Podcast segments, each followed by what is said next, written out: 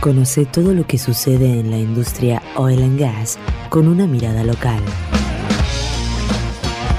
Comienza Vaca Muerta News Radio. Con Darío Irigaray. Vaca Muerta News Radio.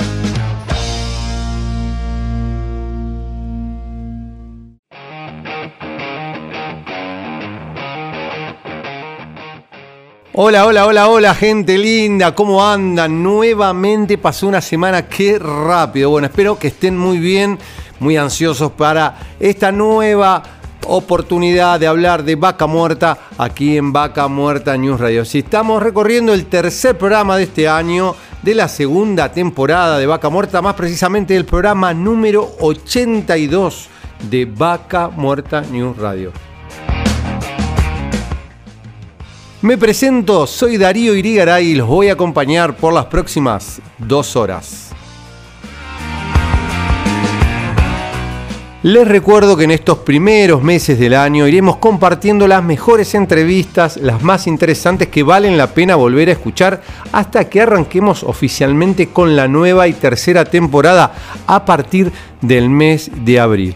En esta edición vamos a estar escuchando eh, particularmente entrevistas que vivimos durante el año, las mejores entrevistas, como le estaba diciendo, y vamos a estar en línea, en línea con el tema de los sismos que veníamos charlando ya en la edición anterior, y en esta ocasión vamos a estar compartiendo una entrevista que tuvimos con Fernando Huircaleo, presidente de Sausal Bonito, que nos cuenta un poco lo que se está viviendo ahí en la localidad en primera persona.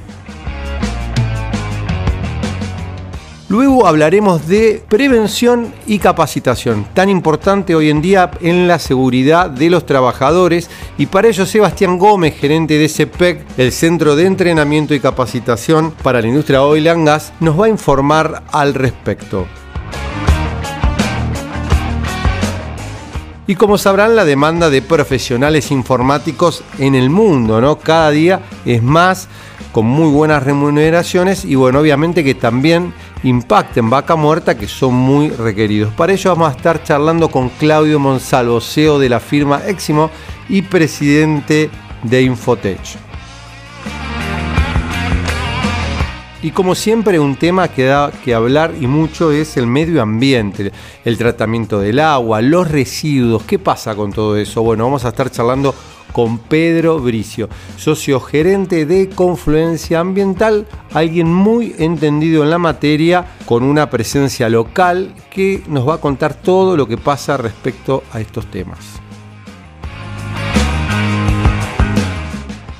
Y estamos saliendo en Neuquén Capital por Radio Continental en el 88.3 MHz. Nos pueden escuchar en Radio 10 en el 98.5 MHz y también nos pueden sintonizar por Radio del Plata en el 100.9. Estamos en la frecuencia del 105.3 MHz en el corazón de Vaca Muerta por Radio 10 Anielo y en Rincón de los Sauces nos sintonizan en el 105.5 MHz por Radio Arenas y en Plotier salimos por portada digital y también estamos saliendo por Radio América. Le mandamos un abrazo ahí a Julio Paz que nos empieza a compartir y salir al aire de Plotier a partir de esta edición. Y recuerde que nos pueden también encontrar desde la primera edición en Spotify, ¿sí? todos los programas para poderlos disfrutar de nuevo. Y nos pueden seguir por las redes sociales, en Facebook, en Twitter, en LinkedIn, en Instagram, donde nos encuentran como Vaca Muerta News y actualmente más de 120.000 personas se nutren de la información todos los días. No olviden de suscribirse a YouTube, donde van a poder disfrutar de muchas de las entrevistas que hacemos en la semana. Y ahí al tildar la campanita, eh, al toque que estamos saliendo en vivo, se les va a notificar en su teléfono móvil. Y quédense ahí que en unos minutos seguimos con más Vaca Muerta News Radio.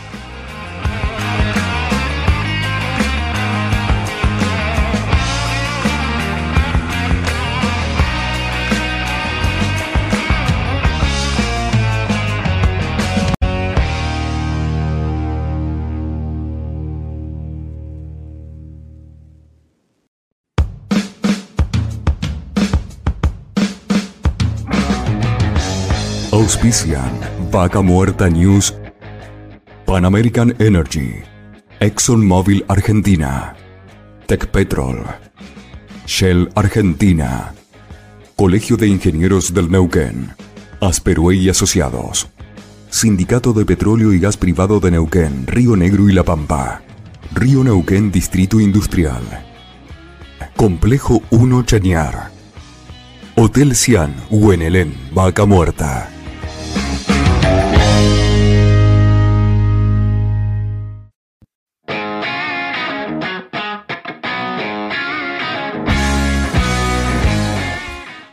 Seguimos en Vaca Muerta News y hoy para hablar de un tema que nos preocupa y entendemos que hay que ocuparse y hablar y poner en agenda, como es el tema de los sismos, ¿no? Si es que impacta el tema del fracking o no, si es realmente, pero bueno, qué mejor que hablar con Fernando Huircaleo, presidente de la Comisión de Fomento de Sausal Bonito. Bienvenido, Darío Irigaray te habla. Buenos días, Darío, ¿cómo te va? Gracias por, por esta presentación. Eh, sí, la verdad es un gran tema lo que tenemos, que es con esto de los sismos, ¿no? Así que, bueno, gracias por lo pudimos comunicar. Era por ahí nuestras señales media complicadas y esto, pero, bueno. Bueno, entendemos que es un tema que, viene captando el interés cada vez más de la prensa porque, bueno, no, se conoce con, precisión si, si realmente las fracturas o los procesos de hidrofracturas impactan eh, este, generando sismos. Pero la realidad es que a ustedes se les mueve el piso ahí en, este, cada vez más seguido en Sausal Bonito. Y bueno, contaron un poco cómo, cómo están viviendo todas estas situaciones que se están generando cada vez más rápido. Sí, mira, nosotros, esto es como más de una vez lo he dicho, eh, nosotros con el tema de, que hay una, que hay una, vamos a decir, una coincidencia de que empieza todo esto lo que es Vaca Muerta, Fortín de Piedra, y nosotros empezamos a tener más sismos en nuestra localidad, es una coincidencia. No tengo seguridad, no, tengo, no puedo decir con seguridad decir si son el fracking, porque no estudié esa parte y creo que para eso se, están, se está trabajando con, con gente de, de San Juan que están trabajando sobre este tema. Nosotros la parte que nos corresponde como presidente comunal y, dentro del gobierno estamos trabajando por el tema de las viviendas, que tenemos muchas viviendas que se han utilizado y también nos deja destacar que las viviendas son viviendas de que antes se hacían, viste, y no, no, no, no era que podíamos decir que era antisísmica, los vecinos la hacían como podían, y, bueno, todo ese tema de que, hoy tienen esta preocupación por el, por el tema de, lo, de los sismos. Eh, estamos trabajando hoy con un promedio de, siete viviendas que son lo más rápido. Eh, la semana pasada estuvimos trayendo un trailer eh, que, nos prestó, nos colaboró Tech Petrol para poder prestárselo a un vecino que ya la casa estaba muy complicada y, bueno, con un trailer habitacional donde está con todo lo, todo lo, vamos a decir, para que pueda vivir una persona. Eh, y bueno, nosotros seguir trabajando sobre esto, decir, eh, poder llegar al, origen de, total de esto, de lo que es los sismos, porque es una complicación que tenemos en nuestra localidad. Eh, en esto no deja de destacar que, hay muchas veces a los vecinos, a los mayores que tenemos en nuestra localidad, le baja la presión y todas esas cosas que venimos trabajando para tener. Hoy estamos ya formado un grupo de cuatro personas, donde también va a entrar una persona más de defensa civil que tenemos, eh, donde van a estar las 24 horas del día, eh, solamente por este tema de los hijos. Van a estar asistiendo a los vecinos, donde ya se están capacitando para poder hacer lo que es primer auxilio, tanto como tomar la presión, todo lo que requiera de, de, de lo, de lo que es esto que pasa después que sucede los hijos hoy eh, poner para que la audiencia que nos está escuchando en estos momentos, eh, contanos un poco dónde queda Sausal Bonito, eh, cuántos habitantes tiene. Sausal Bonito es una localidad que está a 130, 140 kilómetros de Neuquén Capital, 45 kilómetros de Plaza Huíncul y Cutralcó y 45 kilómetros viniendo de la parte de Añelo por ruta 17 es un pueblito que está sobre el río Neuquén, un lindo lugar, la verdad. ¿Cuánta gente está viviendo hoy ahí? Tenemos aproximado y estamos alrededor de 400 habitantes, 380 estamos. 400 habitantes. Y, siempre se está sumando más gente. Se sigue sumando más gente. Y están eh, justo dentro del área, digamos, Fortín de Piedra. Y acá donde, por ahí, yendo al tema que hoy nos atañe, el tema de, los sismos. Sea o no casualidad, ustedes saben, digamos, que las veces que ha sismos se estaba fracturando, eh, se fractura a las 24 horas, con lo cual cuando ocurrió un sismo el otro día a las 12 y 20 ya muchos estaban durmiendo. Eh, realmente hay una casualidad muy grande en esto. Sí, en eso es la realidad, es la verdad, es eh, nosotros no, nos damos cuenta que, están fracturando porque bueno, tiene unas torres grandes y todo eso que se ve desde Sausal, ¿no? También eh, uno creo que, está, hay un grupo de, WhatsApp que es Simología Chile, que está la mayoría de la gente del pueblo, eh, donde bueno, eh, la gente esa manda los reportes para que, y en ese grupo también parece que está, está, usted y, lo mandan los reportes, mandan todo eso. Yo también lo que creo que en esto está bueno, la gente esta que manda esos reportes, porque bueno, uno sabe cuánta magnitud y todo el tema. Pero yo creo que también estaría bueno que, esta gente eh, se acerque al pueblo, se acerque al pueblo y tener una reunión con ellos también, porque por lo que se ve tienen totalmente seguridad que es el fracking. Nosotros con unas personas sí que se acerquen acá y den continuidad, de decir sí el fracking, estamos asegurados, eh, todo el pueblo va a salir a acompañar eso. ¿Por qué? Porque todos lo estamos pasando. Yo, no porque sea presidente comunal, eh, no estoy, se me está rompiendo mi casa. Mis nenes también tienen miedo, eh, porque el miedo es el momento y después, bueno, queda eso de seguir charlando con nuestros hijos. Eh, igual también tenemos chicas psicólogos que están trabajando con nuestros hijos de escuela y también otro que tenemos la comisión que también atiende a las personas cuando se necesita. Pero eh, estaría bueno que esta gente de Chile eh, se pueda acercar a la localidad, hacer una reunión general donde ellos eh, que confirmen totalmente que son temas y va a salir todo el pueblo a acompañar esto es clarito porque lo estamos acompañar en una forma de decir que, a ver cómo se puede no sé trabajar de otra manera el fracking o, todo lo que sea. Después la parte que nos corresponde como presidente comunal yo eh, estoy trabajando con el tema de las viviendas, estoy trabajando con el tema de que eh, nuestra localidad pueda seguir creciendo. Hoy tenemos ya eh, el aprobamiento del polideportivo, estamos trabajando con tres miradores que van a quedar sobre el río Neuquén, el plan de vivienda, y así venimos trabajando con muchos, un plan Argentina ACE que está sobre la ruta, eh, viene trabajando con una sala de envasado, que es algo que va a ser muy fundamental para el pueblo, porque con eso la gente, los, productores, van a poder eh, salir a, vender su producto eh, que, quieran vender con el logo y el sello de ellos y de tengo una, eh, bueno, esto es el caso de, digamos, de lo que producen ahí, en, este, producen verduras, frutas, este, chivos, me dijeron que son muy buenos también. Sí, sí, son muy ricos. Sí, sí, sí, sí, sí, la verdad que sí. Yo te, quería preguntar con respecto a, puntualmente a, la relación con Tecpetro, sé que hay una buena relación, que los apoyan ahora. Sobre este tema, ¿se habla concretamente? ¿Lo niegan? ¿Están trabajando? Eh, han hecho pruebas, porque imagino que, no, no, tampoco deben estar, eh, les gusta que le digan, che, la fractura hace sismos, pero digo, ¿qué, qué diálogo tenés vos con Tecpetro? ¿Qué es lo que te dice la firma? Mira, yo con Tecpetro tenemos diálogo, eh, charlamos sobre el, por ahí, las necesidades que tenemos sobre nuestra localidad en el sentido, hoy por hoy Tecpetrol donó dos vehículos para la localidad siempre nos acompaña cuando tenemos eventos con ambulancia y todas esas cosas. Eh, pero sobre esto siempre se toca el tema, pero siempre sabemos que, lo está trabajando la gente de San Juan, que, son los que bueno han venido a poner el tema de sismógrafo y todas esas cosas. Eh, así que ellos, ellos mismos dicen que, se está trabajando sobre el tema y que en su momento va a llegar la, eh, vamos a decir, cómo es la explicación, va a ser para el pueblo, ¿no?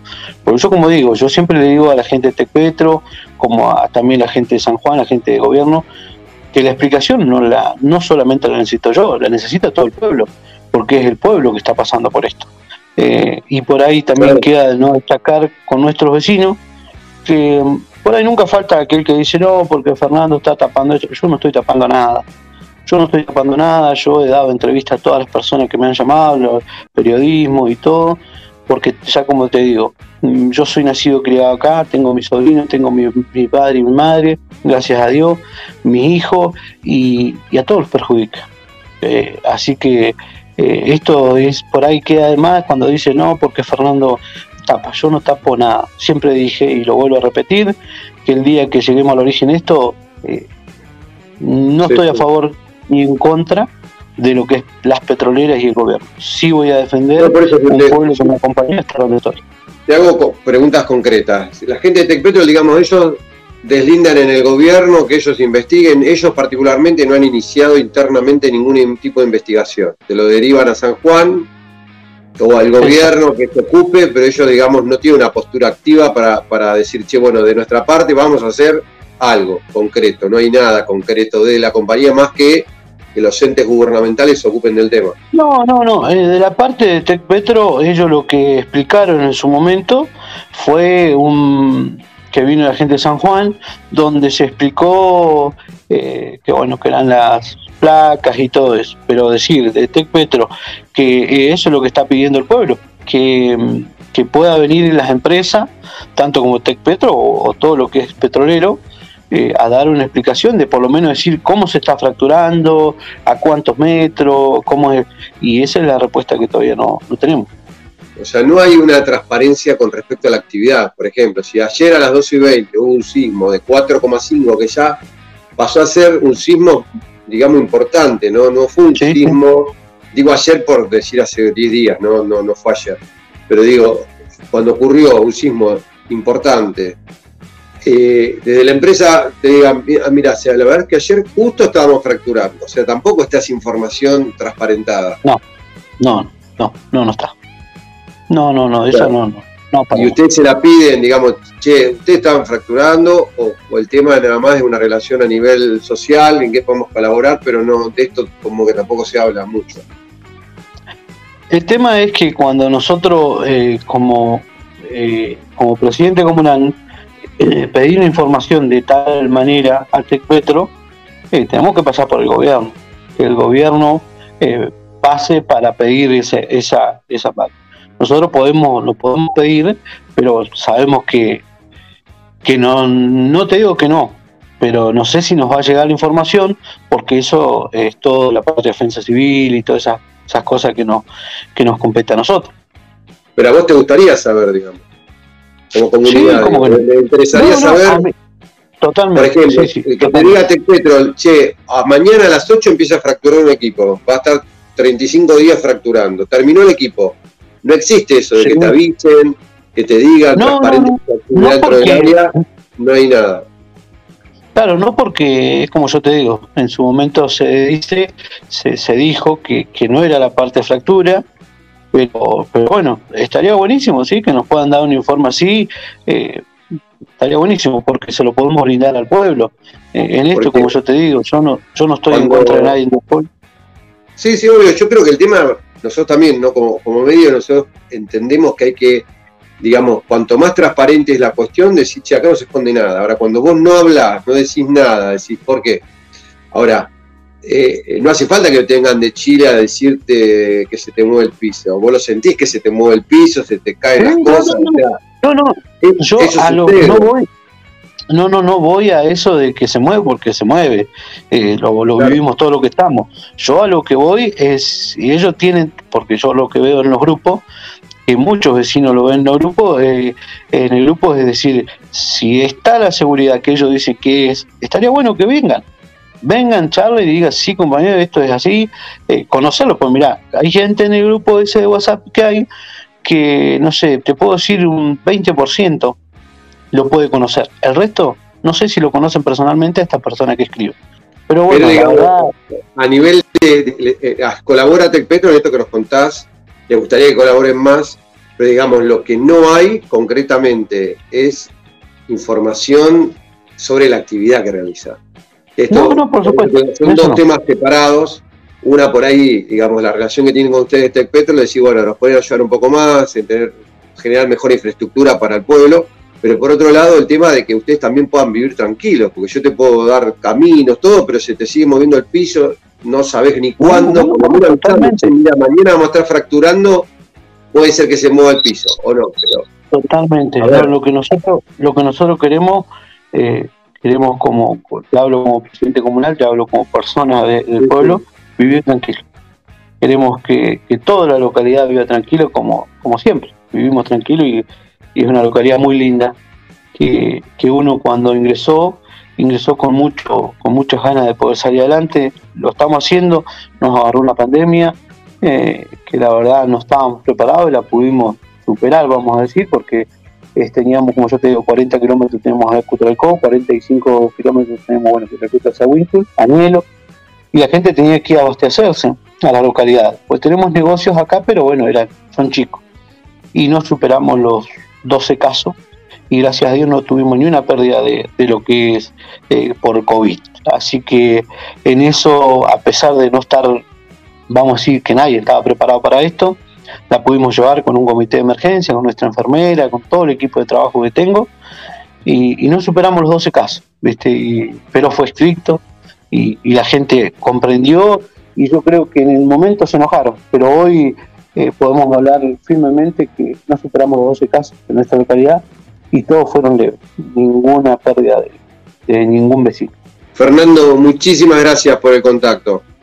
No, gracias a ustedes y siempre disponible, no ningún problema. En esto me avisan y cuando tenemos buena señal no hay ningún drama. Perfecto, muchísimas gracias, muy amable. Gracias. gracias. Y bueno, y así seguimos este, en Vaca Muerta News. Recién estábamos hablando con Fernando Huicaleo, presidente de la Comisión de Fomento de Sausal Bonito, para hablar sobre la situación que eh, viven cotidianamente con el tema de los sismos, su relación con Tech Petrol, cómo eh, la empresa le colabora en ciertos aspectos, pero no transparentan la actividad y la delegan en la provincia, en San Juan, cuando de alguna manera podrían darle cierta tranquilidad y este es un tema que hoy están pidiendo desde la Comisión de Fomento.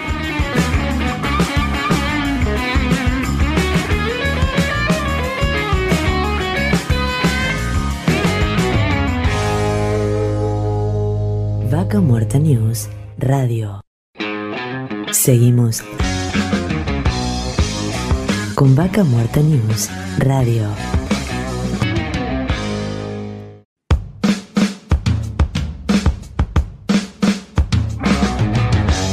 Auspician Vaca Muerta News, Pan American Energy, ExxonMobil Argentina, Tech Petrol, Shell Argentina, Colegio de Ingenieros del Neuquén, Asperue y Asociados, Sindicato de Petróleo y Gas Privado de Neuquén, Río Negro y La Pampa, Río Neuquén Distrito Industrial, Complejo 1 Chañar, Hotel Cian, Huenelén, Vaca Muerta.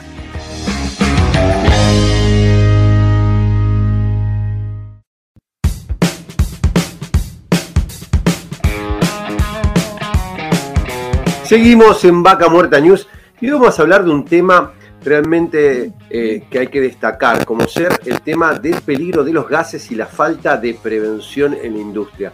¿Sí? Muchas veces hemos conocido distintos eventos sucedidos por no tomar, digamos, las prevenciones necesarias a la hora de realizar distintas tareas en la industria. Y para hablar de esto que es tan eh, importante, estamos en contacto con Sebastián Gómez, ¿sí? Bienvenido Sebastián Darío Irigaray, te habla. ¿Cómo andás? Darío, buenos días, ¿cómo estás? Un gusto estar acá. Un placer eh, que hoy estemos conectados y bueno, vos sos gerente de CEPEC. Contanos un poquito para por ahí mejor vos que, nos cuentes qué, es CEPEC, qué hacen.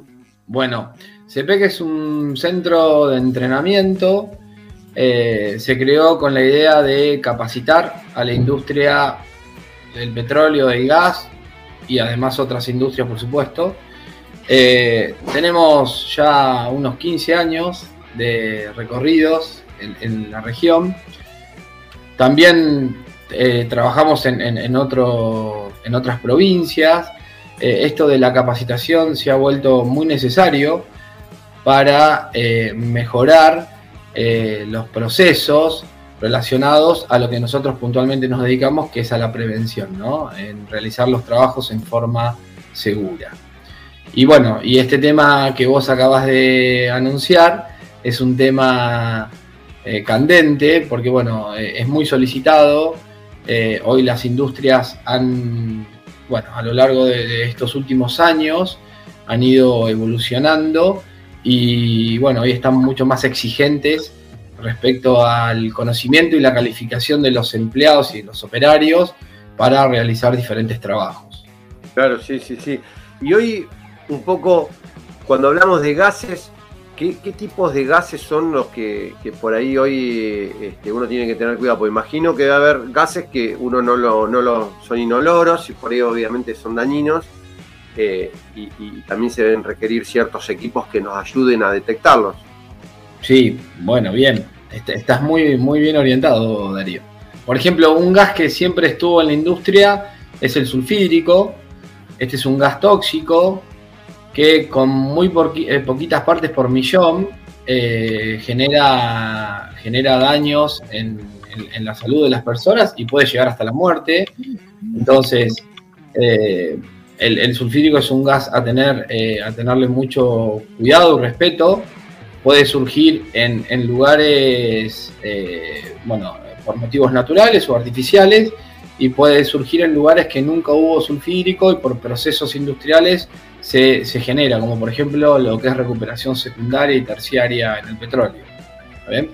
Eh, también puede salir cuando recién se perfora eh, o cuando también se hacen diferentes procesos químicos donde se combinan ácidos con, y se combina con el óxido y se genera el gas sulfídrico. Con lo cual hay, que aprender mucho del sulfídrico y tomar las eh, prevenciones del caso. Claro que existen eh, equipos, dispositivos para poder identificarlo. Se habla de detectores fijos y detectores móviles. Y también se plantea, tanto en los yacimientos como en las plantas, como en los lugares de trabajo, eh, donde puede haber sulfídrico, que haya lo que se denominan equipos de rescate. Estos son equipos autónomos, como los que usan los bomberos, ¿no? Para, para, meterse en las casas cuando hay, hay fuego, hay, hay humo. Y básicamente lo que se hace con estos equipos es respirar en forma eh, aislante de la atmósfera y poder rescatar a una víctima que ha inhalado gas sulfídrico y cayó al suelo por, por ejemplo, un paro cardiorrespiratorio. Este es uno de los gases. ¿Por qué las empresas empezaron, digamos, esto es porque ha habido incidentes al respecto? Lo hemos conocido, han pasado situaciones, digo, por ahí no las podemos dimensionar porque por ahí no se dan a conocer números de esto, de digamos, de la cantidad de incidentes al respecto. No sé si vos por ahí nos podés contar un poco. Sí, no, no se dan a conocer. En realidad, eh, en, muchos casos, eh, y, vayamos a 10 años atrás, eh, había de estos casos de, muertes o de lesiones por, inhalación de gases y no, no, se, no se daban tanto a conocer. De hecho, nosotros hoy, al día de hoy, cuando damos las capacitaciones, que viene la gente de diferentes empresas, nos cuentan eventos que han tenido, muchos, muchos, y que nunca nos enteramos. Estando en la industria. Con lo cual, sí, eh, es, eh, es, digamos, eh, es muy es, frecuente porque, insisto, un operario en un yacimiento o trabajando en un espacio confinado o en una planta está expuesto a un montón de gases. Y obviamente que se producen accidentes y no toda, no toda esa información sale a la luz, ¿no? Sí, sí, obviamente. perdón, y debido a esto, eh, las operadoras, todo arranca por la operadora, ¿no? La operadora, la dueña, ¿no? Es la que establece pautas eh, y, políticas relacionados a, bueno, a ver, se identificaron esto, ocurrió esto, bueno, empecemos a prevenir.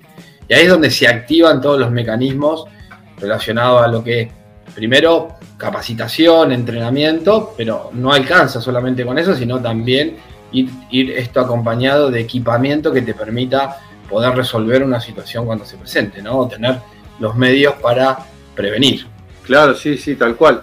Sí, esto es normal hoy en la industria por temas de, digamos, de, mantener este, puertas adentro las, situaciones. Obviamente que las empresas lo toman de decir, che, bueno, vamos a hacer algo al respecto porque no puede pasar. Bueno, esto, los otros días estábamos charlando con, con eh, gente del gremio petrolero que nos contaba justamente, bueno, ellos eh, muchas veces este, denuncian en libros, este, contaban que en lo que va el año hay más de 150 denuncias al respecto.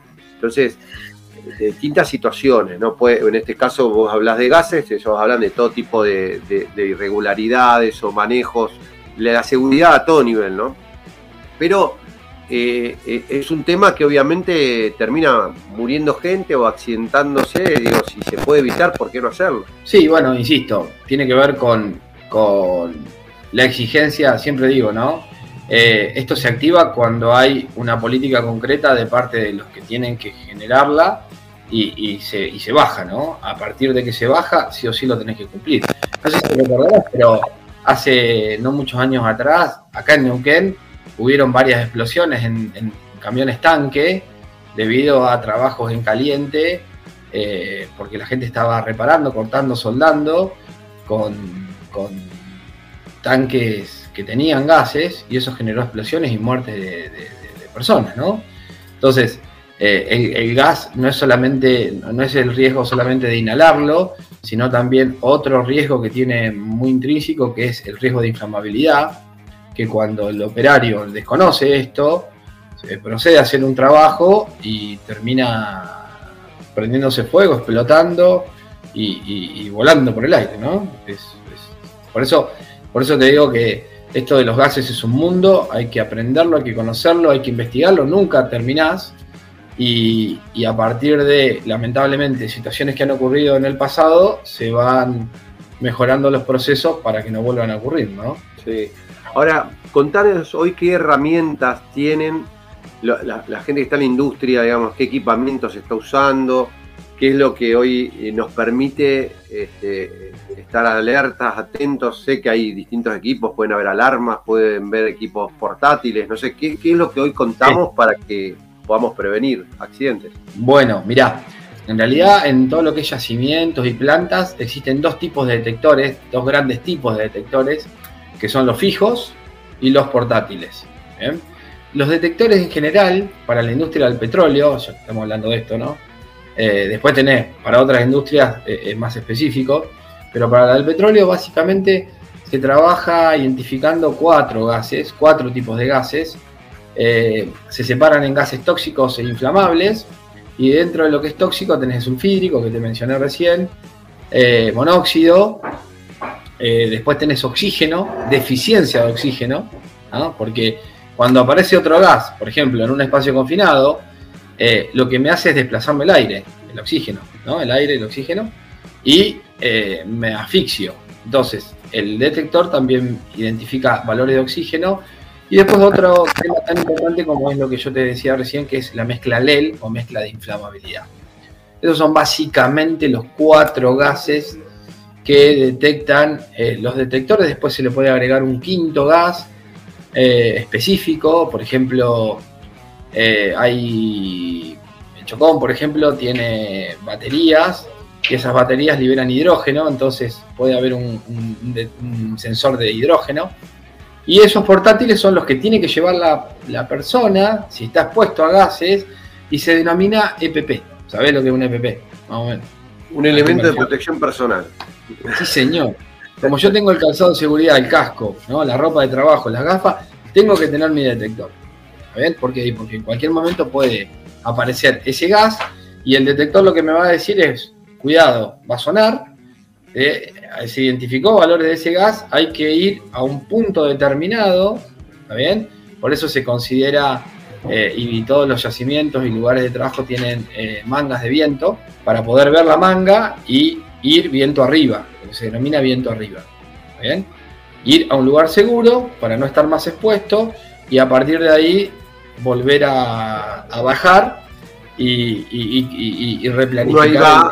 Va, contra el viento, o sea, si el viento va para allá, decir, bueno, los gases se van para el lado, yo me pongo en la otra punta de, la locación, como para no estar expuesto a algún gas que pueda estar, que por ahí, como decíamos, puedo no, verlo, no, escucharlo, ni sentirlo por el olfato y me hace mal. Exactamente, exactamente. ¿Está bien? Entonces, esto es fundamental, eh, tener en claro eso. Y esto se logra primero conociendo, educándose. ¿Está bien? El personal tiene que educarse, entender, usar el equipamiento y de esa forma activa, eh, activa digamos, el rol de emergencia que se llama, que es ir a un lugar seguro para después ver cómo se continúa. Eh, como te dije, fijos, portátiles, los portátiles son los que acompañan a las personas, los fijos están ubicados estratégicamente donde puede haber gas, ¿está bien? En el caso de sulfídrico, por ejemplo, el detector fijo se ubica en lo que es boca de pozo, ¿está bien?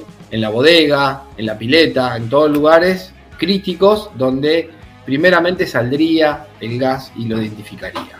Pero el, fijo puede fallar, puede eh, descalibrarse o puede estar mal ubicado, esto ha pasado, y por eso que como, eh, digamos, eh, seguridad secundaria tenés un portátil que te acompaña a donde vas todo el tiempo, identifica si hay valores de gas y obviamente proceder a, la evacuación. Y después, para todo lo que es, eso es para andar, eso llaman detectores de, difusión.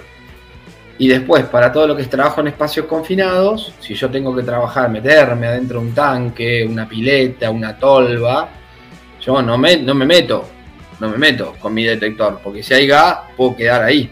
Entonces vienen detectores que tienen bomba y sonda, que te permite poder meter la sonda y eh, eh, lo, voy dejando en diferentes estratos de, espacio confinado y ahí voy tomando una muestra representativa del gas para ver si es factible de que yo pueda ingresar a ese espacio confinado a hacer X trabajo. Ahí ya en ese caso, si no se podría, tendrían que ya, eh, la única forma de poder acceder es con algún equipo autónomo, con oxígeno. Claro, por eso acá entras al mundo también de los espacios confinados.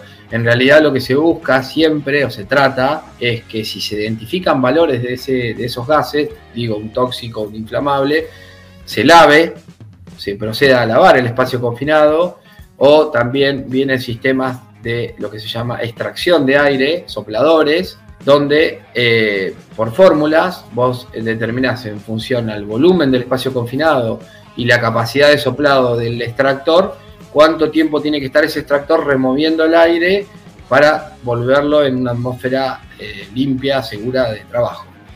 Una vez que se remueve el aire, hay que volver a medir e identificar a ver si realmente eh, fue efectivo o no eh, lo que se planteó, ¿no? El trabajo realizado.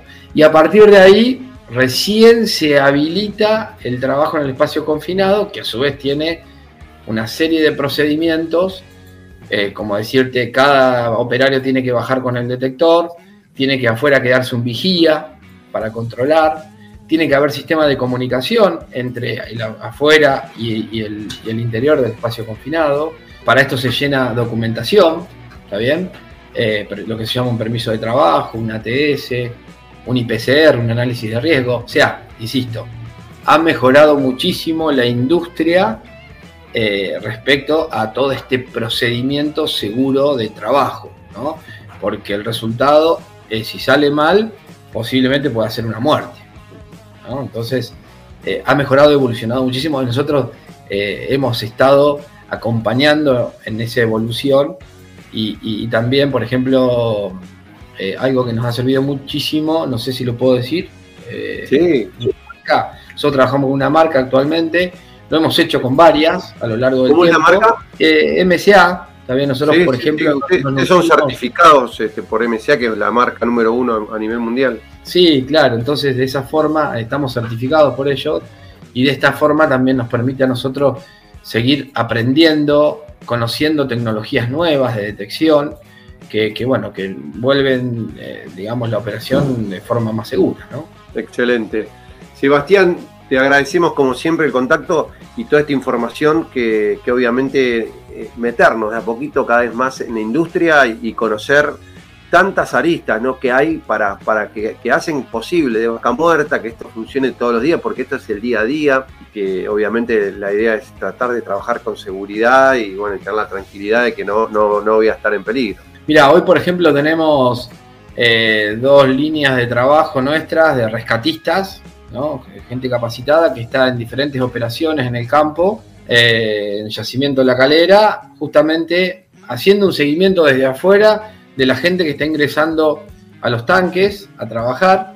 Entonces, no solamente está el vigía, sino que también está el rescatista eh, y está todo, todo todos los dispositivos montados para que en caso de que se modifique alguna condición adentro, eh, rápidamente saquen a, los operarios y, bueno, no, haya riesgo, ¿no? Entonces, eh, como te digo, ha evolucionado muchísimo, está buenísimo, esto es apasionante, nunca dejamos de aprender y bueno, gracias por el espacio, el tiempo y cuando quieras eh, seguimos conversando. Sebastián, un placer, muchísimas gracias. Buen fin de.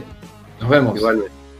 Y estábamos en contacto con Sebastián Gómez, socio gerente de CEPEC, una firma que se dedica a todo lo que es capacitaciones y entrenamientos para la industria del oil and gas. Seguimos con más vaca muerta.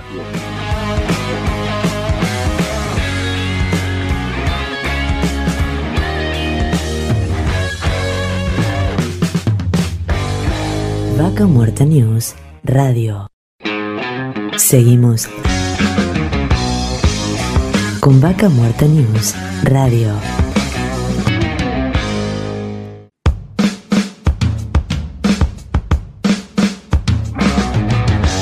Auspician Vaca Muerta News Pan American Energy ExxonMobil Argentina Tech Petrol Shell Argentina Colegio de Ingenieros del Neuquén. Asperue y Asociados. Sindicato de Petróleo y Gas Privado de Neuquén, Río Negro y La Pampa. Río Neuquén Distrito Industrial. Complejo 1 Chañar. Hotel Cian, Huenelén, Vaca Muerta.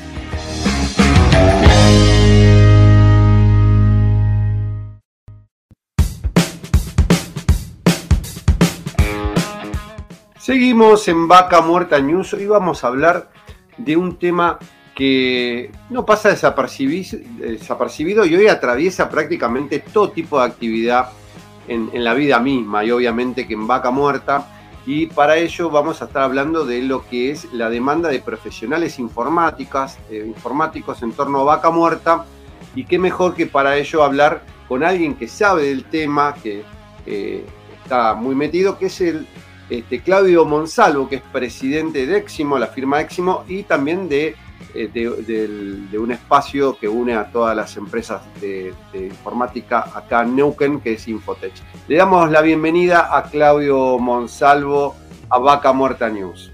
¿Cómo andás, Claudio? Hola, buenos días, Darío. Muchas gracias por la invitación. No, gracias a vos y bueno, queremos que nos cuentes un poco de esto, digamos, que, vos vivís, vivís cotidianamente, que es el tema de captar profesionales para la actividad y bueno, compartís con, tus colegas también en el espacio de Infotech.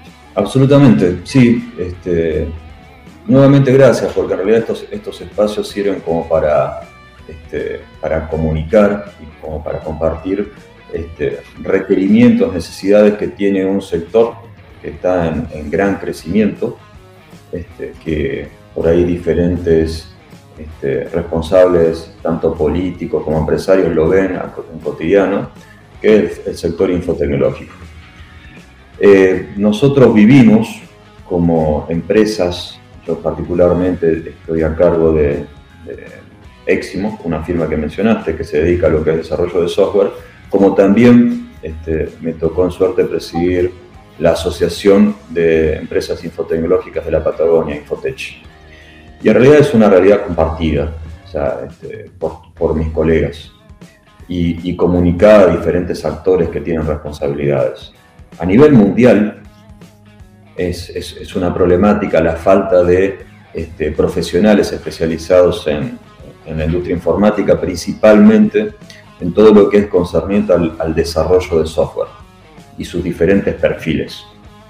Eh, a nivel nacional esa problemática también se, ve, y, se ve y se acentúa, te diría más, este, como también a nivel regional, como empresas este, de soporte a un sector de la economía regional que este, a las claras es el más importante, que es el del oil and gas.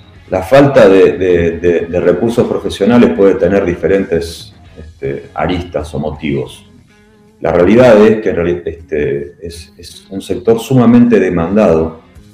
Eh, la, necesidad de contar con profesionales para las empresas locales, nacionales e internacionales este, que tengan cierto expertise este, en nuevas tecnologías es de altísima demanda. ¿Por qué? Porque en realidad todo el mundo se volvió dependiente justamente de esto. Esto es sumamente lógico. Y además de eso, en particular en la región, lo que sucede es que profesionales del área de, infotecnologías este, están reconocidos a nivel mundial, es algo bueno para, el país este, en cuanto a, su nivel y talento. Y además de tener este, demanda local, también lo tienen afuera del país. Obviamente siendo un punto sumamente atractivo, digamos, para el perfil profesional que nosotros contratamos como en alguna oportunidad te lo comenté, o sea, nosotros contratamos jóvenes profesionales este, en un porcentaje, ¿no? Y, los requerimientos y necesidades a satisfacer por ellos son diferentes a gente quizá de mi edad, donde se busca cierto grado de independencia este, y, y no estar limitado por fronteras. Lo que vino a ser la pandemia y la instauración del trabajo remoto ha plasmado, digamos, en concreto la posibilidad de trabajar desde el domicilio situado acá en Neuquén Capital o en cualquier ciudad de la Patagonia para una empresa que se encuentra en Estados Unidos, Canadá o cualquier país de Europa con suma facilidad. Tanto la recompensa económica como la posibilidad de la experiencia que se vive es sumamente atractiva, digamos, para los profesionales, lo que hace justamente este, hacer más este, complejo nuestra tarea de retener talento. Tema complejo por demás, cómo retener talento cuando por ahí la realidad económica de Argentina es distinta que, la realidad que se vive y lo que gana un profesional en otros lugares del mundo. ¿Cómo, haces para contrarrestar esto y poder captarlos y mantenerlos este, conformes o hacen un mix y ponen, como diríamos, los huevos en varias canastas? ¿Qué es lo que se está realizando hoy? Eh, hoy es un tema que está en boga de todas las, este, las empresas y los responsables de cada una de las empresas, sean pymes o sean grandes empresas nacionales. Básicamente por lo que mencionaba, la, la necesidad de contar con talento es altísima.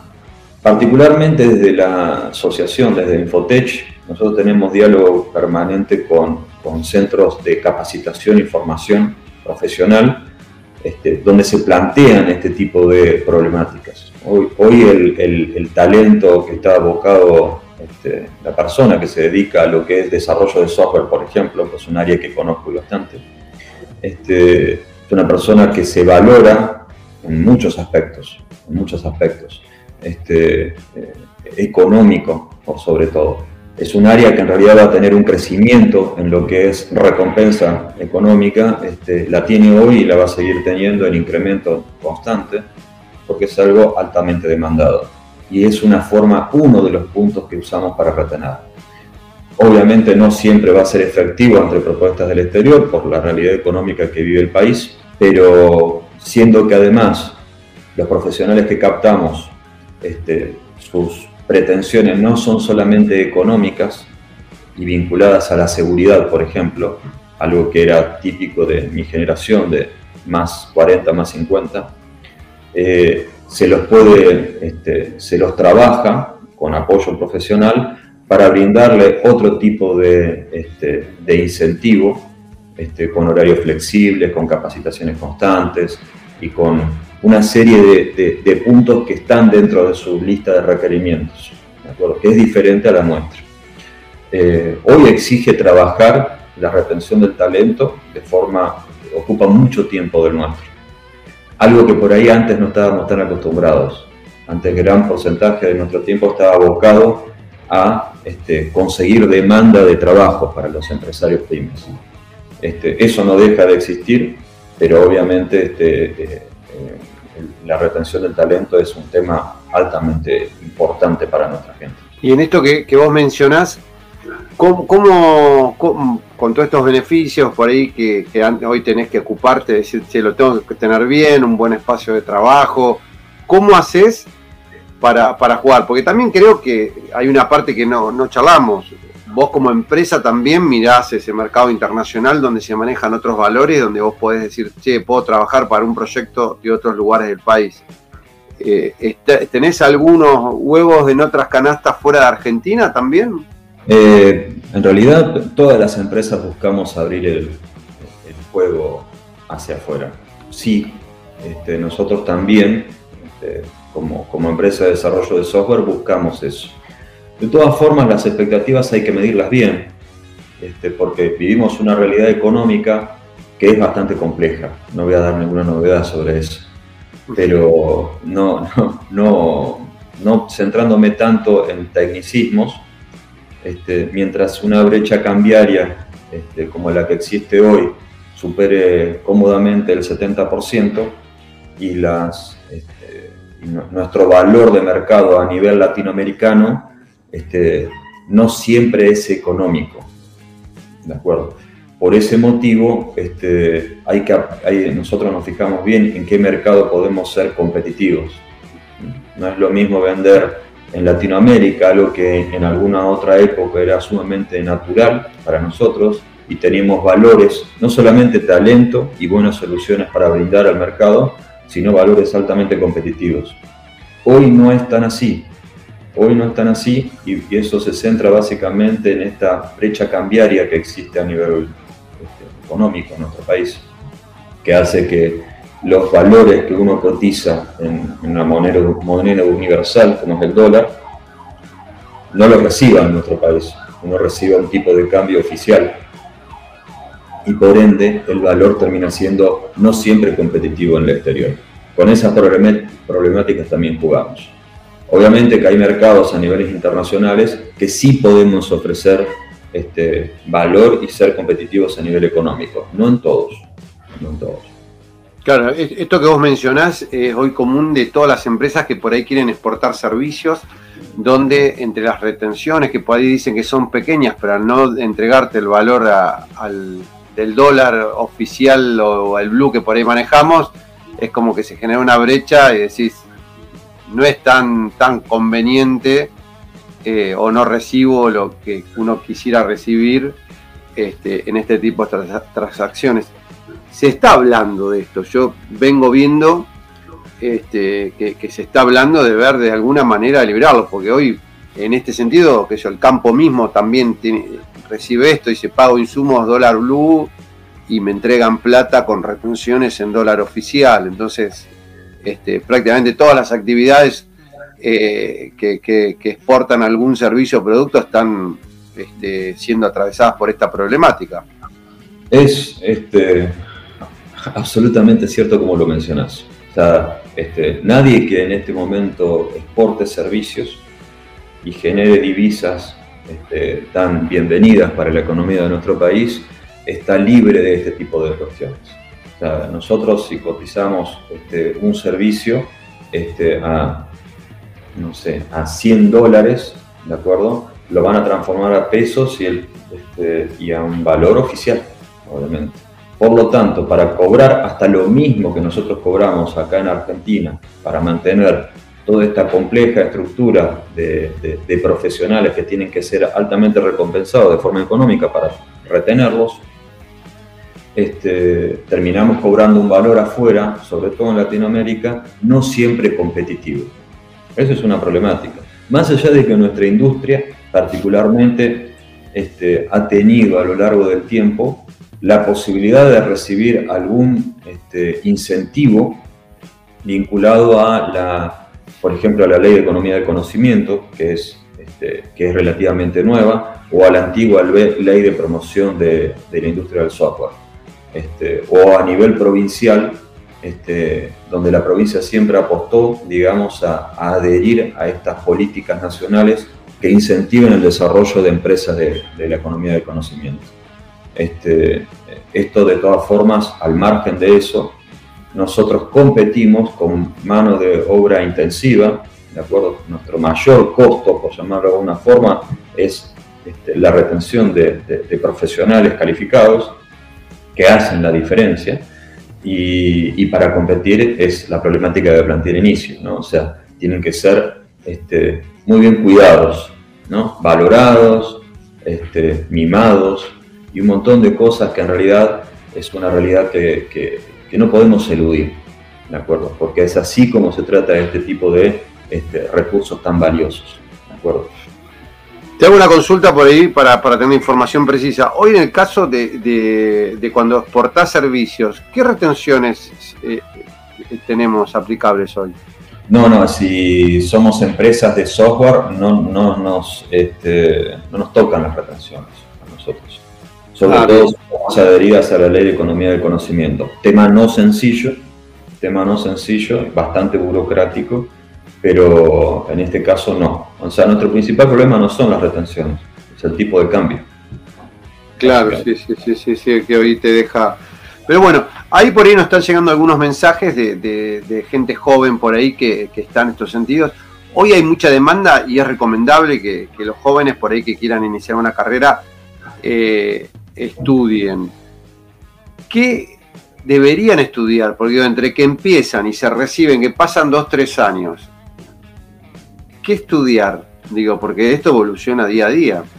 Bueno, pero mira Darío, eh, casualmente en cuanto a esa evolución, este, conlleva soluciones de acuerdo a, este, a estas problemáticas. Y son soluciones este, bastante prácticas.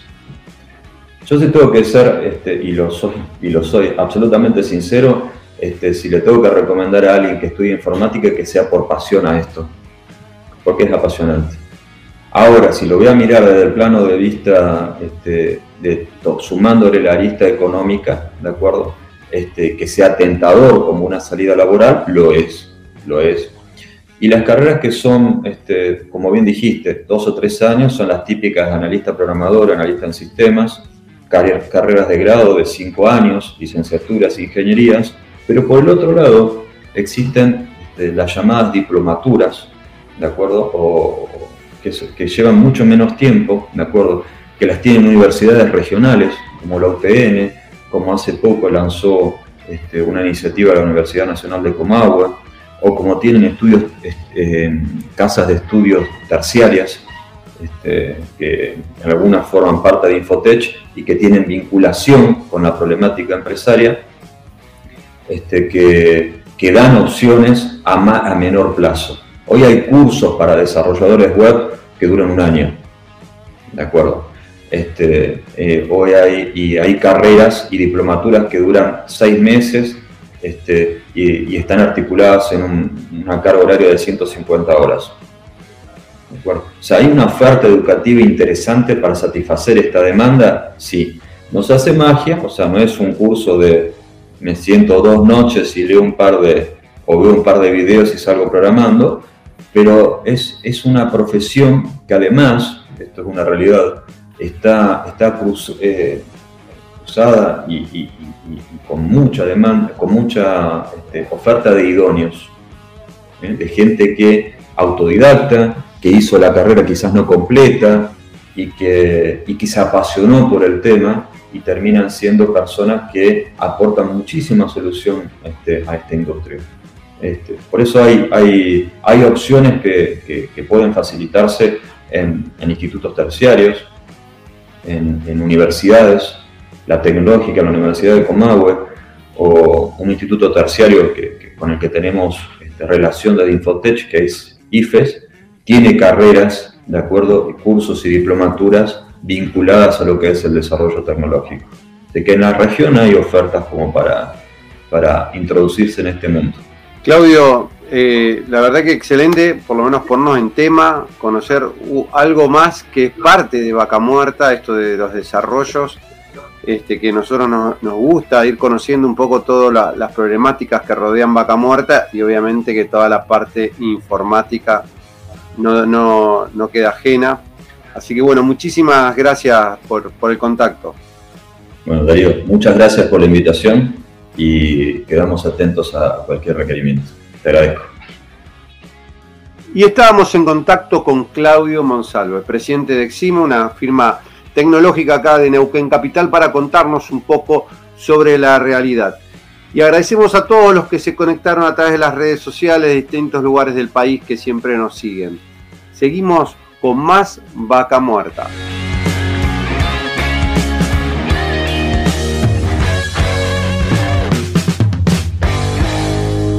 Muerta News Radio. Seguimos con Vaca Muerta News Radio.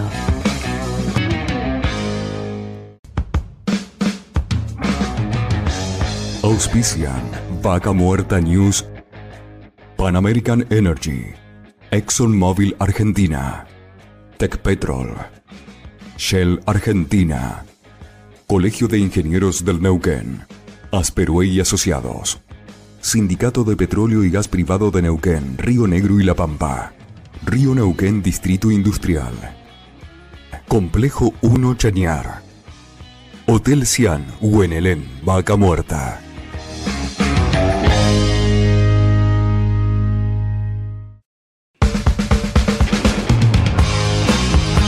Seguimos en Vaca Muerta News y hoy para hablar de un tema crucial, ¿no? que es el tema medioambiental y para eso vamos a estar hablando de lo que es este, tratamiento de agua, el flowback, los residuos. Y en este momento estamos en contacto con Pedro Bricio, eh, socio gerente de Confluencia Ambiental. Bienvenido, Sergio, eh, Pedro, Darío Irigaray te habla. ¿Qué tal, Darío? Eh, un gusto, un saludo para vos y, toda tu audiencia.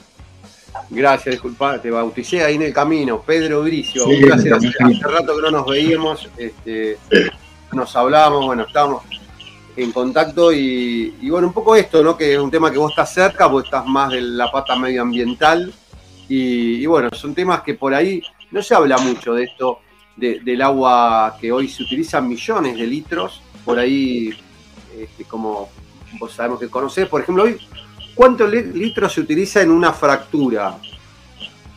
Sí, hoy eh, viene evolucionando eh, la industria, como, como bien sabes, eh, Darío, siendo cada vez más efectiva, con la curva de conocimiento y, y, de aprendizaje. Hoy aproximadamente un set de fractura está usando por pozo en el orden de 1500, 1800 hasta 2000 metros cúbicos por fractura. Eh, bueno, depende de las horas, que se hace por pozo, o sea que estamos hablando entre 20 a 30 mil metros cúbicos que, que, pueden llegar a consumirse ¿no? en un pozo. Claro. Y de, este, de esta agua que se consume, después tenemos lo que es el retorno, que va después devolviendo el pozo y va quedando esa, la arena, la gesta de sostén que hace que después empiece a, permitir que, que, fluyan los hidrocarburos. ¿Qué porcentaje vuelve de esa agua? Bueno, también lo que, lo que sería el agua residual o el agua de flowback, comúnmente conocida, eh, es variable el porcentaje de retorno, depende del sector, de la zona y de la formación, pero puede variar entre un 20 y hasta un 60%, o sea, que de estos 30.000 metros cúbicos, 20, 30.000 metros cúbicos de agua que se utiliza para fractura, de agua dulce, agua proveniente de, principalmente el río Neuquén, río Colorado, eh, eventualmente agua de pozo, eh, pero, pero de esa agua que se inyecta, el, del 20 al 60% retorna como agua de, de flow, agua, residual, ¿no? Claro. Y bueno, uno de, los temas es después qué se hace con esa agua este, específicamente, que vos por ahí conocés al respecto, cuál es el destino que se le da. Sí, bueno, hoy, hoy y desde el año 2012 tenemos eh, vigente el decreto el 1483 del 2012 de la Subsecretaría de Medio Ambiente, donde ahí se establecen las pautas eh, de manejo ambiental para todo lo que es el desarrollo de, los hidrocarburos no convencionales. Ese decreto fue, fue, fue, fue sancionado, digamos, por, por el Ejecutivo Provincial, y ahí lo que se fijan básicamente son todas las las, condiciones y requerimientos que las empresas tienen que cumplir desde el permiso ambiental hasta el manejo justamente del agua de flowback. Ese decreto un poco le da el marco y, eh, en el mismo se, establecen básicamente tres destinos posibles que, siguen vigentes al día de hoy. Uno eh, es, eh, es, el reuso en, en, actividades, en actividades vinculadas a la industria, o sea, mismo en operaciones de fractura, en la formulación del lodo, en cualquier otro tipo de, de actividad complementaria o, mismo de la fractura eh, en, los proyectos no convencionales. Ese es uno de los destinos. El otro es el, el reuso en, proyectos de irrigación, o sea que puede ser una irrigación con fines forestales. Eh, no establece si forestales o productivos, pero en principio pueden ser con fines forestales. Eh, eventualmente puede ser se podría plantear el riego de algún, de algún, de algún camino interno de yacimiento, que no, que no sea con una alta sensibilidad, pero, pero se establecen en lo que es proyectos de irrigación y riego, cumpliendo con los límites normativos, o sea, en este caso no es que es eh, irrigación eh, en cualquier condición, sino cumpliendo las normas eh, ambientales vigentes, que es en, el caso de la provincia de Neuquén tenemos el Código de Agua y, el, y el decreto eh, y el decreto de, residuos peligrosos.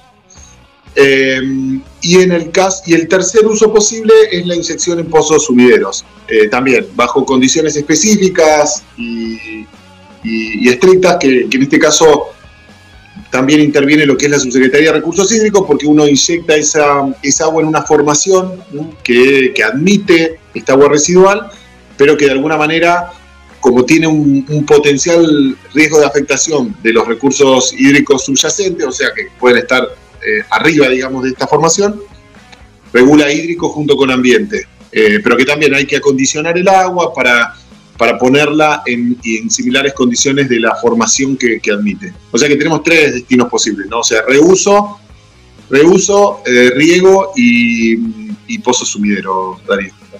Bien. Y hoy, eh, eh, en la realidad, digamos, vamos hoy a, lo que se está haciendo. ¿Qué, ¿Cuál es el destino más común que se le da al agua? Y hoy el destino más común, eh, me atrevería a decirte que en el orden de un 85, 90, 95% del destino final es, son los pozos sumideros. O sea, el agua una vez que retorna, si es necesario se acondiciona, se verifica la compatibilidad del agua con la formación donde se va a inyectar y, luego, y luego se envía a Pozo Sumidero, eh, cumpliendo con los requisitos y requerimientos de, la Subsecretaría de Recursos Hídricos, ¿no? que son, son, varios, hay un sistema de monitoreo y demás, eh, pero, pero básicamente esa es, esa es, la, esa es la proporción eh, hoy día. Ahora, bueno, todo, todo lo que vamos viendo, ¿no? Vaca Muerta tiene un impacto ambiental importante que hay que cuidarlo y obviamente que todo esto que, digamos, los residuos que tiene la fractura, tanto el agua, este, los lodos, todo esto tiene que ser tratado. Hoy, eh, cuando, cuando hablamos de esto, en el caso de lo que serían los, lodos o, el cutting, también me decías que eran los cortes que van saliendo, digamos, cuando se va perforando, que, que puede ser más duro que un lodo o sería lo mismo.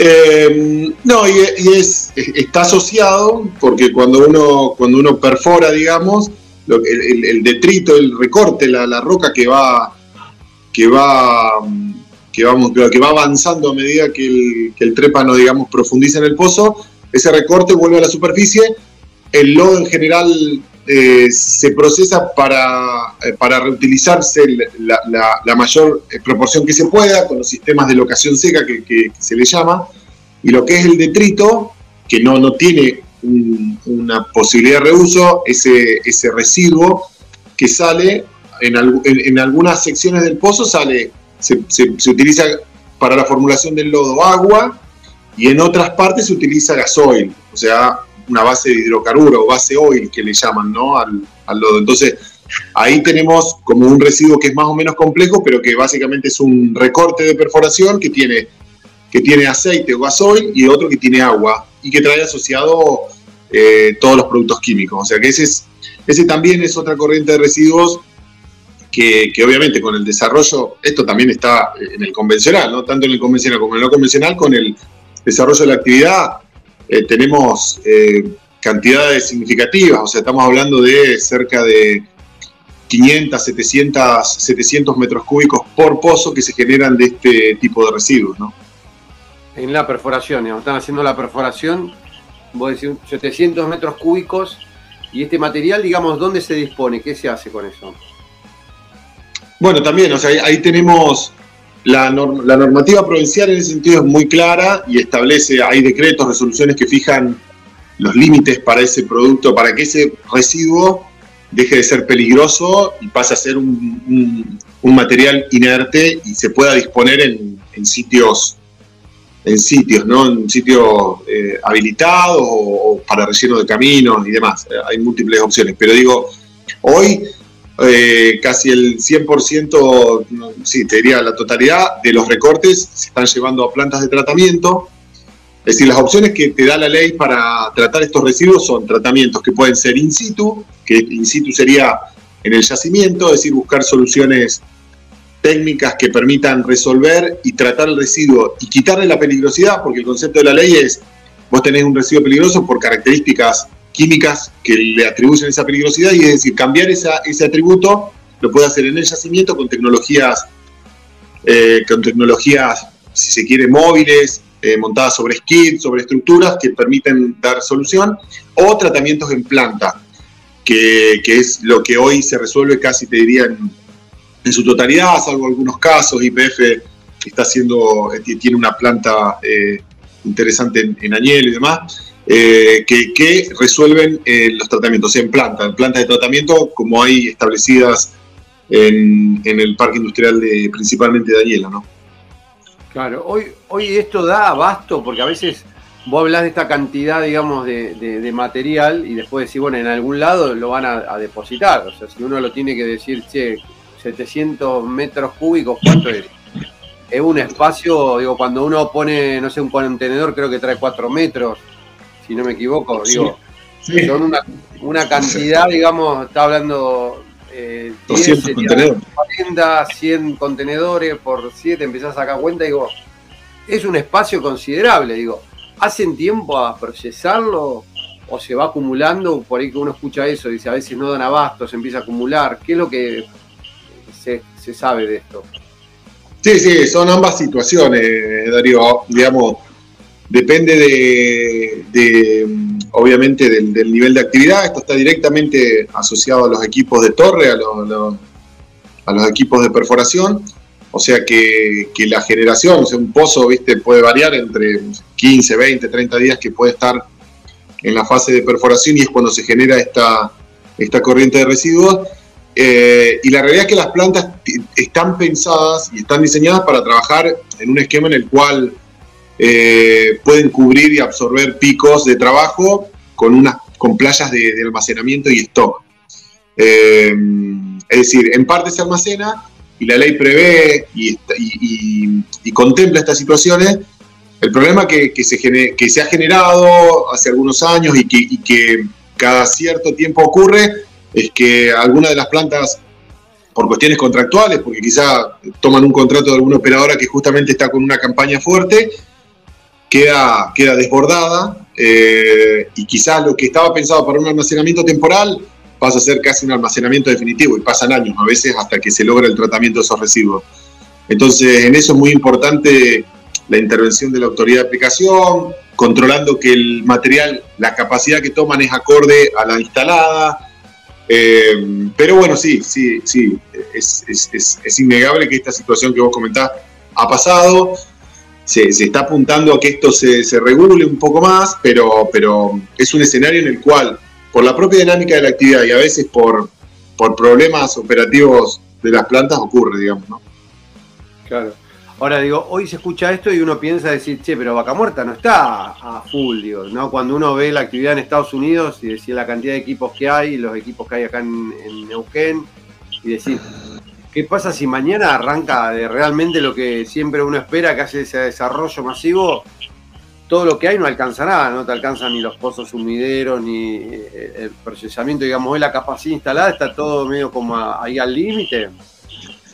Sí, eh, eh, por un lado, para la parte, desde mi percepción, para la parte de lo que es recorte de perforación, yo creo que sí, que vamos, vamos con la capacidad, con la capacidad límite.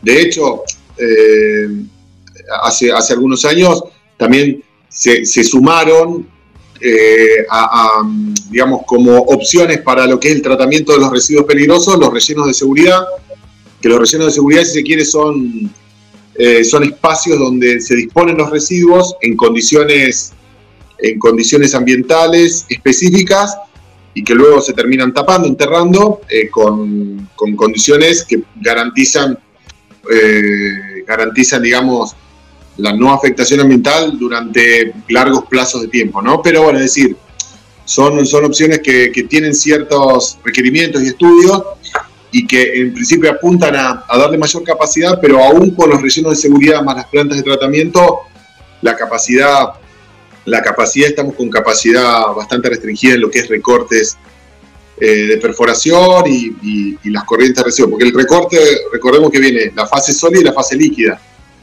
Eh, con lo cual, eh, de esos 600 tenés un 50-50, 60-40, que es sólido líquido. O sea, con lo cual la parte líquida tiene también su complejidad. pero, pero bueno, sí, en definitiva vamos, vamos con, la capacidad.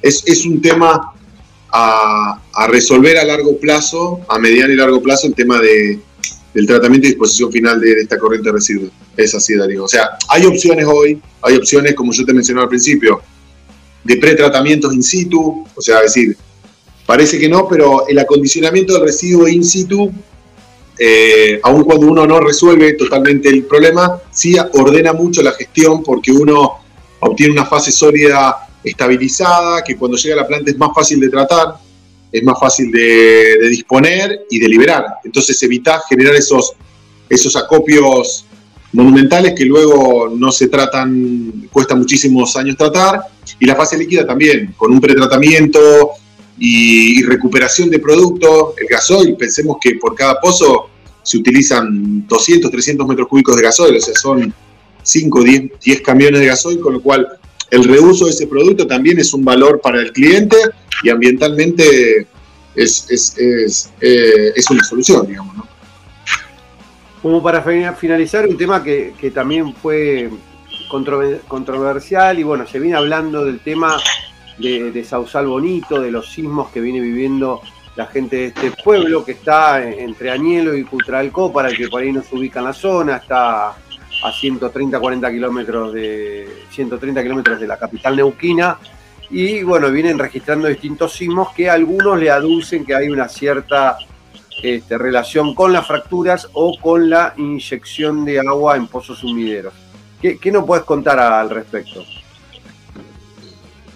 Eh, sí, sí, la verdad es que es un, es un tema preocupante en primera instancia y como para darle el valor que, que corresponde, Darío, y después que hay que, hay que estudiarlo, o sea, es un tema que hay que abordarlo técnica y científicamente, o sea, yo creo que acá tienen que intervenir los organismos, o sea, que de hecho están participando, pero me parece que se está trabajando en el camino correcto, pero bueno, se tiene que hacer de manera acelerada porque la gente está, teniendo, está, padeciendo situaciones que, en principio hay que descartar eh, o, determinar cuál es, cuál es la causa, digamos, ¿no? Eh, yo creo que tenemos los, los mecanismos y las herramientas necesarias para hacerlo.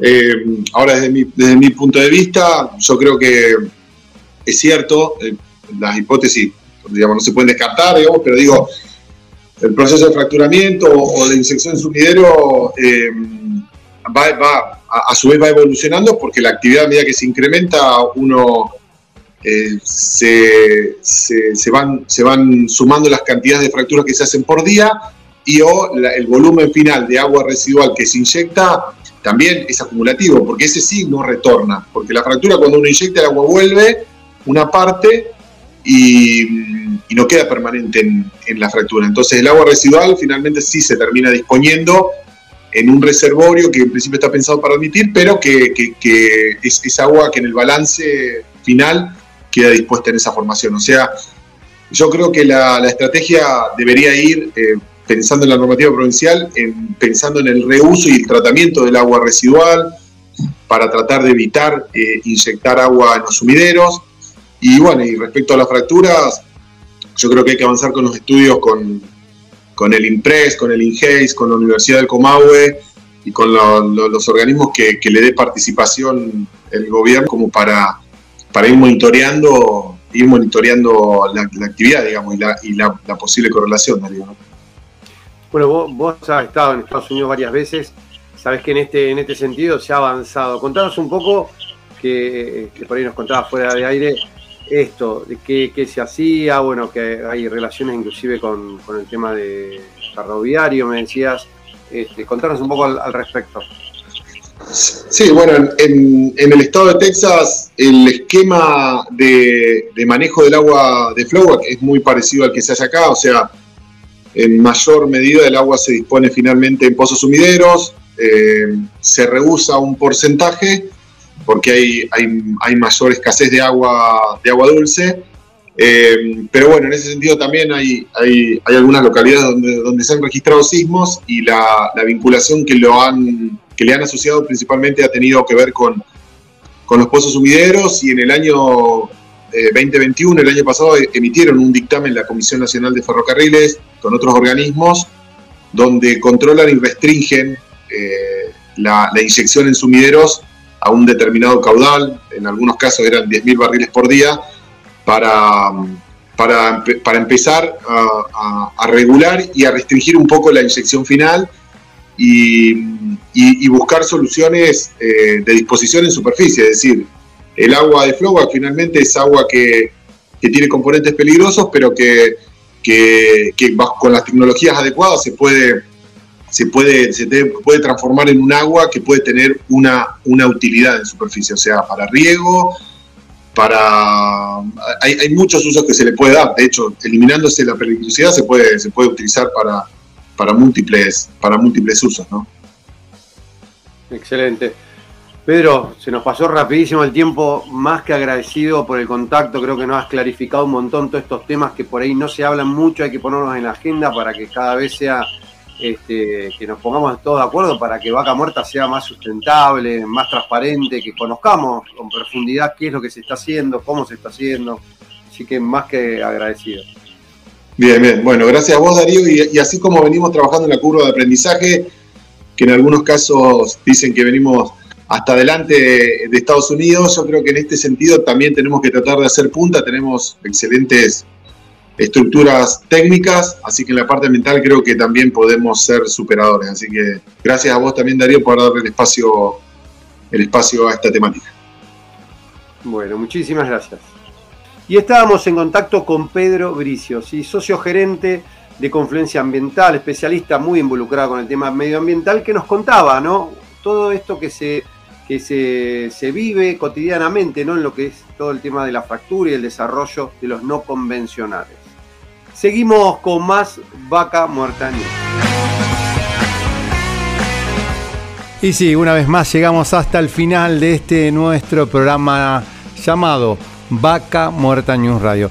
Más que agradecidos que estén ahí del otro lado, obviamente a todos los que hacen posible este programa, a nuestros auspiciantes, a nuestro equipo de trabajo, a Santiago Po del equipo de producción, a Horacio Viascochea en la redacción de Vaca Muerta News, a Juan Díaz en la coordinación general parte de la coproducción con Grupo Record y la editorial Patagonia Activa. A Ramiro Díaz en técnica en Radio 10, a Federico Peralta en el soporte técnico informático, a Gustavo Gajewski en la producción de Riscón de los Sauces y Radio Arenas, a Nicolás Rodríguez en la producción de Neuquén y Radio del Plata, Alejandro de la Rosa en portada digital, a Julio Paz en Plotier de Radio América, a la voz de nuestros auspiciantes, al señor Gabriel Rivera. Y obviamente a ustedes, a ustedes que están del otro lado, que nos hacen tan felices escuchándonos y mandarnos sus comentarios por las redes, este, sus críticas constructivas, que nos escuchan ahí desde su casa, del auto, de la empresa. Y bueno, que cada vez son más y más y más y nos dan tantas ganas ¿no? de seguir aquí haciendo este programa. Y bueno, llegamos al fin, nos encontraremos en siete días nuevamente en este mismo hora, en este mismo espacio. Eh, y bueno, más que agradecido. Soy Darío Irigaray y obviamente les agradezco como siempre su grata compañía.